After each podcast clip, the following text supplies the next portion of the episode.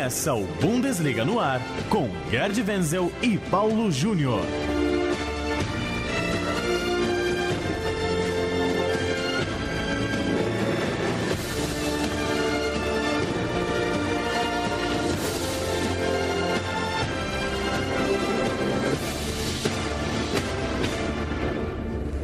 Salve, salve! Este é o programa Bundesliga no ar. Eu sou Leandro Amin, hoje substituindo Paulo Júnior, o apresentador titular deste podcast sobre ED futebol alemão. Mas o resto do time está aqui. Eu tô, tenho à minha frente o Gerd Wenzel e o Rodrigo também, o Rodrigo Wenzel, e eu já jogo a bola direto para você, Gerd.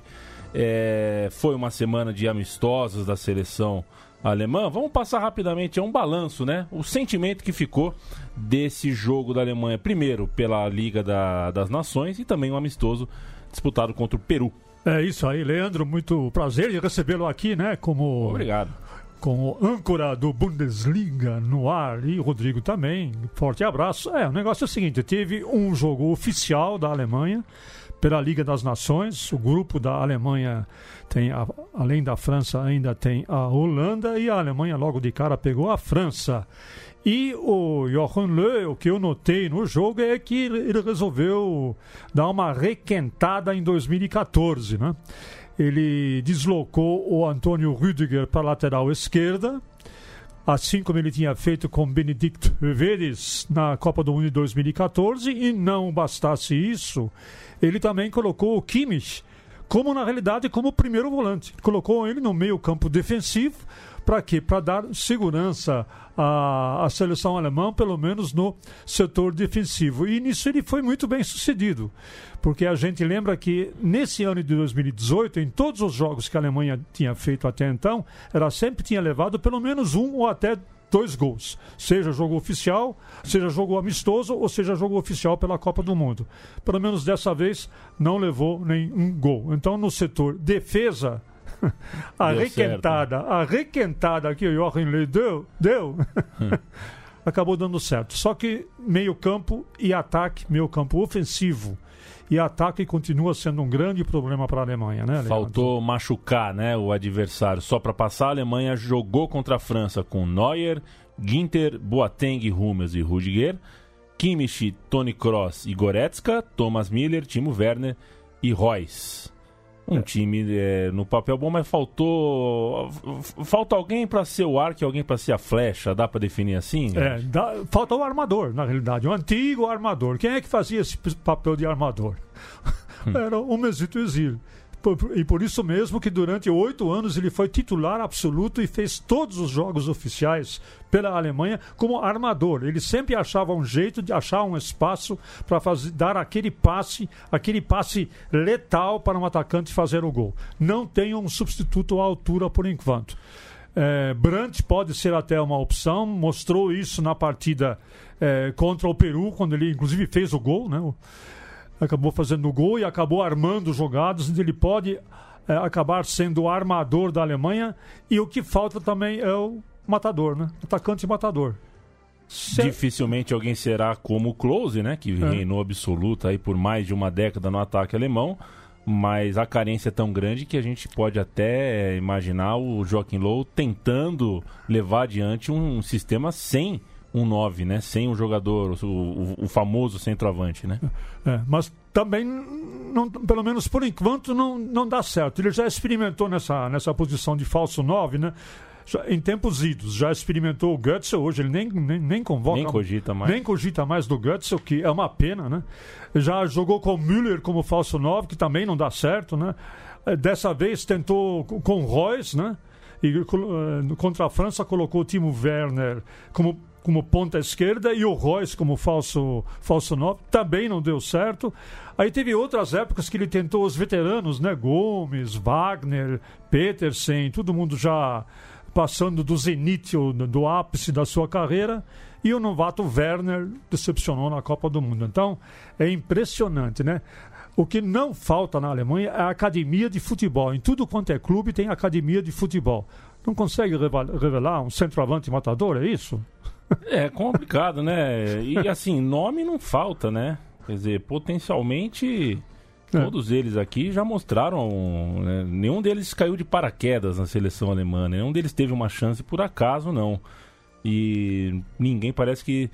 Todo mundo é candidato e ninguém é dono. É, ninguém é dono, e né? ninguém é dono da vaga. O que pode ser bom a médio prazo, de repente, uma boa competição aí pela, pela vaga. Você gosta da Liga das Nações, Gerd? Olha, eu acho legal. Eu acho legal porque é, é melhor você entrar é, numa, num, num, torneio, né? numa competição que é considerada oficial, que vale alguma coisa, né? Ela, ela vale alguma coisa, né? Do que ficar fazendo um amistoso que não tem valor nenhum, né? E que, sabe, mesmo esse amistoso contra o Peru, ok, tudo bem. É, mas seja como for, quer dizer, uma, uma Liga das Nações como uma competição oficial e que vale alguma coisa, vale uma classificação direta para a Eurocopa, né? ou até uma. É, e vale também, como são quatro divisões, times pequenos vão acabar conseguindo se classificar para a Eurocopa. Então, eu acho legal, acho melhor do que ficar fazendo um amistoso, arranjando um amistoso aí que. É, não, na realidade não tem valor nenhum e colocar o time competitivamente para jogar. Você sabe que eu gosto muito. Desculpa, você sabe que eu gosto muito do Thomas Miller, mas eu me dei o direito de chamar a Liga das Nações de Copa Thomas Miller. e te explico por quê. É. Ele foi o autor de uma frase polêmica quando a Alemanha enfrentou San Marino, se não me engano, né? Falando é. que não se sentia bem jogando contra times muito ah, pequenos, né? É, é, e San Marino, inclusive, fez uma carta de resposta para ele, falando que o futebol é para todos tal. É, e essa, a Liga das Nações protege seleções como a da Alemanha, da França, de enfrentarem amistosos seleções muito pequenas, né? Daí eu chamo, é só, só por chamar mesmo a competição de tamanho, porque coloco os grandes para jogar com os grandes, os pequenos para jogar com os pequenos. Eu, até acontecerem os jogos, eu não gostava da Liga das Nações, Gerd. Depois que aconteceu, eu achei melhor do que se fossem amistosos também. Estou tendo a concordar com você. Vamos passar para a Bundesliga, é, é, só mais um detalhe né, da, sobre a Copa das Nações e a atuação da Alemanha. É, o torcedor alemão ele é muito paciente, né? A gente viu isso. Ele lotou a Allianz Arena, 70 mil espectadores, quase.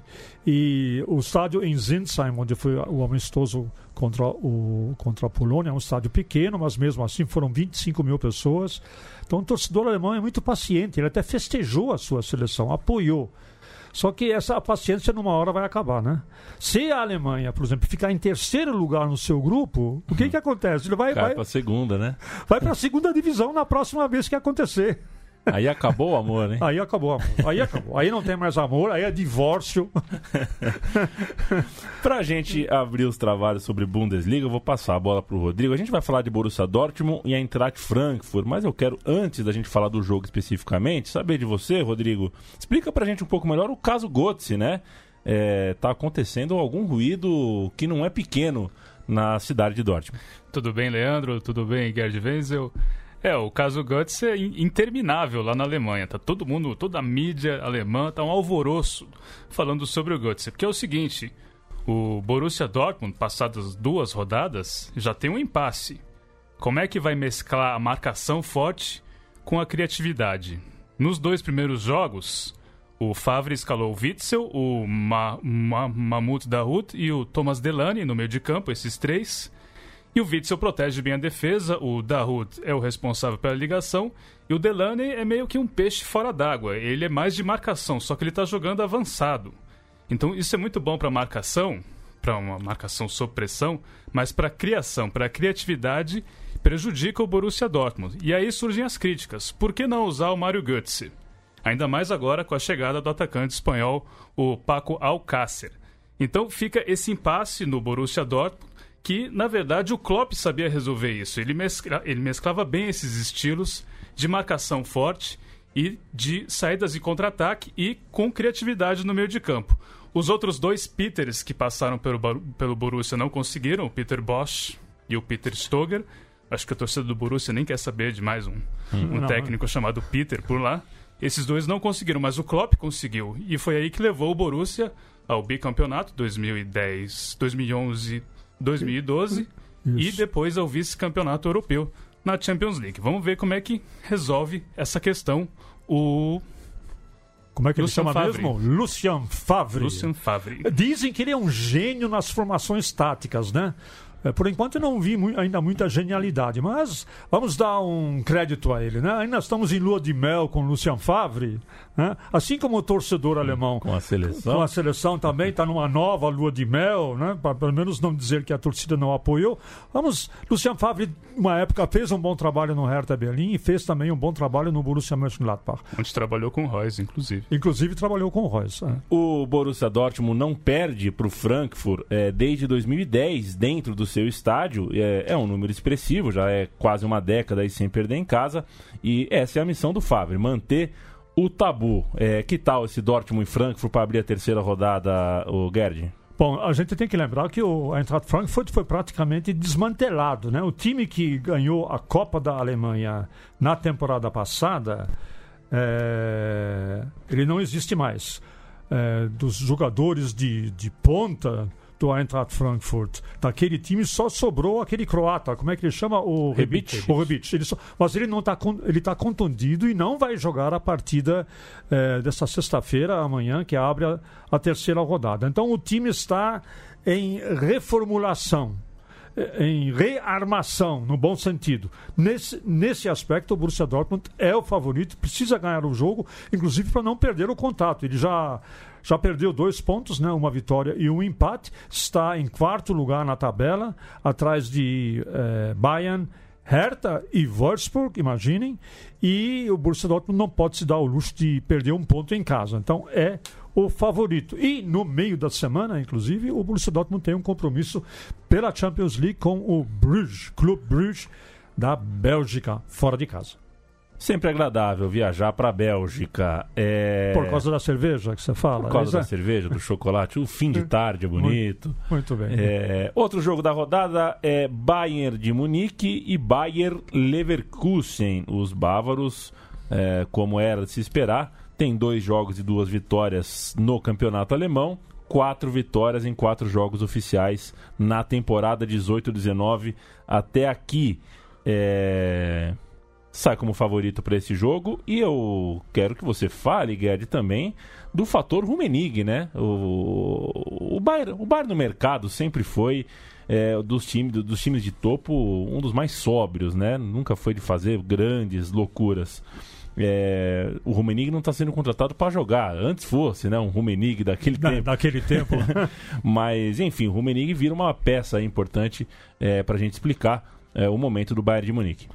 O Karl-Heinz Rummenigge ele é diretor executivo do, do Bayern há, há muitos anos e muitos até se surpreenderam quando ele fez eh, questão aí de contratar o Nico Kovac. Nico Kovac, né? Foi. Nico- inclu- Nico inclusive Kovac. você aqui É. achou bem estranho, né?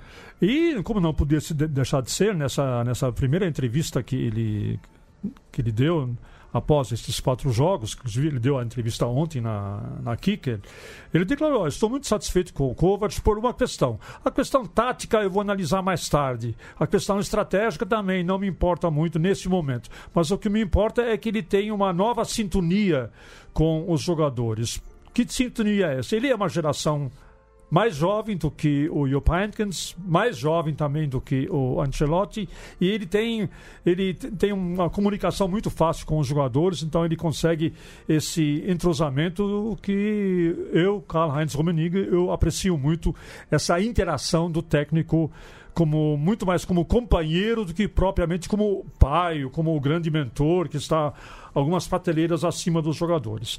Acredito que por isto ele possa dar certo. Palavras de Karl-Heinz Rummenigge. E aí ele fez uma observação surpreendente ao fim da sua entrevista. Ele diz: Olha, a gente vendeu alguns jogadores e temos aí alguma grana, alguma grana para gastar. E mais cedo ou mais tarde, provavelmente até mais cedo, a gente vai gastar esse dinheiro para fazer uma super aquisição. Então ele jogou essa afirmação no mercado aí. Qual seria essa super aquisição? Porque se você analisar o Bayern de Munique, ele tem diversas posições com jogadores acima dos 30 anos, não é nenhuma nem duas. né? Só no ataque já tem duas, né? um com 34 e outro com 35 anos. Então é bem capaz que o Bayern de Munique, na próxima janela, em janeiro, vai tirar o escorpião do bolso e vai contra- fazer uma super contratação.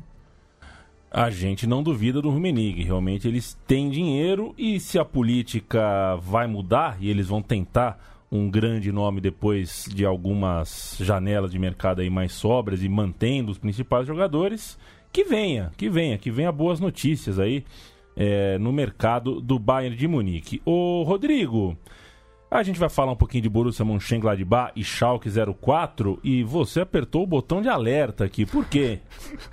Sim, o, o, o, sinal de alerta já acendeu lá em, em Gelsenkirchen, Leandro. Os azuis, o clube azul real, ele vem de duas derrotas consecutivas. 2 a 1 para o Wolfsburg, o Wolfsburg que é treinado pelo Labadia, e 2 a 0 para o Hertha Berlim. E isso é um mau presságio. Por quê? Porque em duas ocasiões anteriores em temporadas subsequentes ao vice-campeonato, e o Schalke vem de um vice-campeonato, o Schalke fez uma campanha muito ruim. A primeira delas foi na edição 1972-73, quando o time terminou na 15ª colocação, e mais recentemente, em 2010 e 11, comandado pelo Felix Magath, o Schalke fechou a campanha em 14º colocado, ou seja, depois de um vice-campeonato, acontece às vezes do, Bayern, do Schalke e muito mal na temporada seguinte. Fica a missão aí para o Tedesco evitar esse destino. Vai ter uma parada duríssima agora nessa semana. Pega o Borussia Mönchengladbach fora de casa. Depois do meio da semana tem um compromisso pela Champions League contra o Porto, vai ser em casa, assim como na próxima rodada tem o Bayern de Munique pela frente, o atual campeão. Só isso? Só, só isso. Só, só isso. Essa semana. Hein? Eu agora eu entendi, o sinal de alerta está é. mais do que bem apertado, viu, é, Rodrigo? Agora, ele pode, o Salca até pode ter uma chance contra o Borussia Mönchengladbach, porque a notícia que saiu hoje em Gladbach é que dois jogadores fundamentais do Gladbach são dúvida para a partida de sábado e não estão confirmados ainda nem no elenco. Um é o brasileiro Rafael, que é um meia armador e é um finalizador, é um jogador é, muito bom. E o Drimit, né, atacante suíço, que tem os seus altos e baixos, mas sempre faz falta eh, no ataque do Borussia Mönchengladbach. Pode ser a chance para o Schalke 04 finalmente eh, encaçapar a sua primeira vitória. Último jogo que a gente passa aqui no Bundesliga no ar é um clássico. E o primeiro, uh, o primeiro da, da, da, do campeonato, né? Wolfsburg contra Hertha Berlim. E quem diria, né? Em grande situação. Ambos os dois com 100%. É, eu jamais imaginaria que eu iria chamar Wolfsburg e Hertha Berlim de clássico, é né? É verdade. Mas, mas eu sou obrigado, né? Nesse momento é, eles ocupam a co-liderança juntamente com Bayern Munique. Ah, ok, é cedo, foram apenas duas rodadas, mas não importa. Tanto o Wolfsburg como o Hertha começaram muito bem é, a temporada com duas vitórias. Lembrando que o Wolfsburg ele teve que disputar a sua permanência na primeira divisão na temporada passada. Ele foi para a repescagem e conseguiu vencer o Holstein Kiel da segunda divisão e só por isso que ele está é, na primeira divisão. Então, de repente, tem uma boa arrancada do Wolfsburg aí. E o, o Hertha Berlim é aquele time 50 tons de cinza, né? Nem vai muito para cima, nem vai muito para baixo, fica nessa zona intermediária aí, não sabe bem se cheira ou se fede, enfim, esse é o Hertha Berlim. Mas nessa temporada já tem duas vitórias e está aí. É um clássico por conta disso. Né? Quem ganhar esse jogo vai ficar de qualquer forma par a par com o Bayern de Munique, se é que o Bayern de Munique vai vencer o Leverkusen. O Leverkusen, o Bayern de Munique enfrenta o Leverkusen, como nós já falamos, na Aliança Arena nesse fim de semana. Eu, para a gente fechar esta edição, é, queria parabenizar é, o futebol alemão pela sensibilidade, pela beleza com que trata alguns de seus ritos e alguns de seus, entre aspas, mitos, né, seus ídolos. A despedida que o Weidenfeller recebeu por parte do Borussia Dortmund e do futebol alemão foi realmente espetacular, uma festa muito, muito bonita, digna dos maiores aplausos. Eu queria saber se vocês concordam comigo, você, Gerd, você, Rodrigo. Sim, foi sensacional esse jogo do Weidenfeller. 4 a 1 pro BVB All Stars. Tinha dois times, BVB All Stars e os amigos do Weidenfeller, se não me engano. Isso, isso. E presença marcante, inclusive, de brasileiros, oito no total: Amoroso, Antônio da Silva, Dedê, Vanilson, Everton, Felipe Santana, Tinga e Lincoln.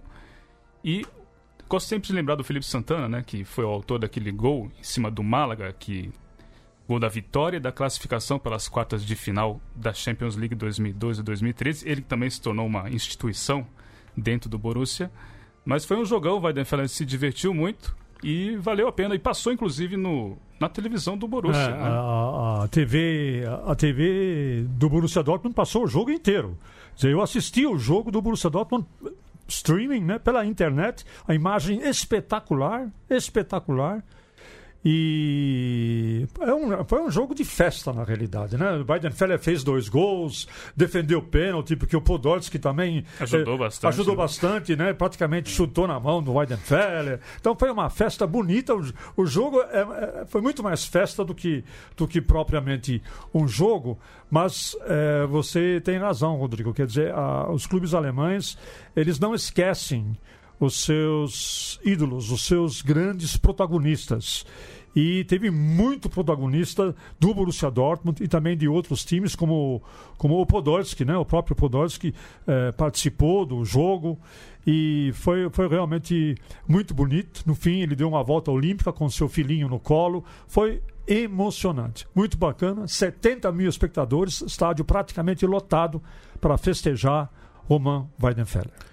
E merecido, grande goleiro, bastante é, vencedor pelo clube e muito identificado também. É, você que nos ouviu e nos ouve, é, assine o feed do Bundesliga no ar, no seu agregador de podcast preferido, acompanhe, participe, converse com a gente nas redes sociais, dê sua, sua opinião, seu palpite, sua crítica também, por que não, se ela for uh, uh, justa, né? Por que não, né, Gerd?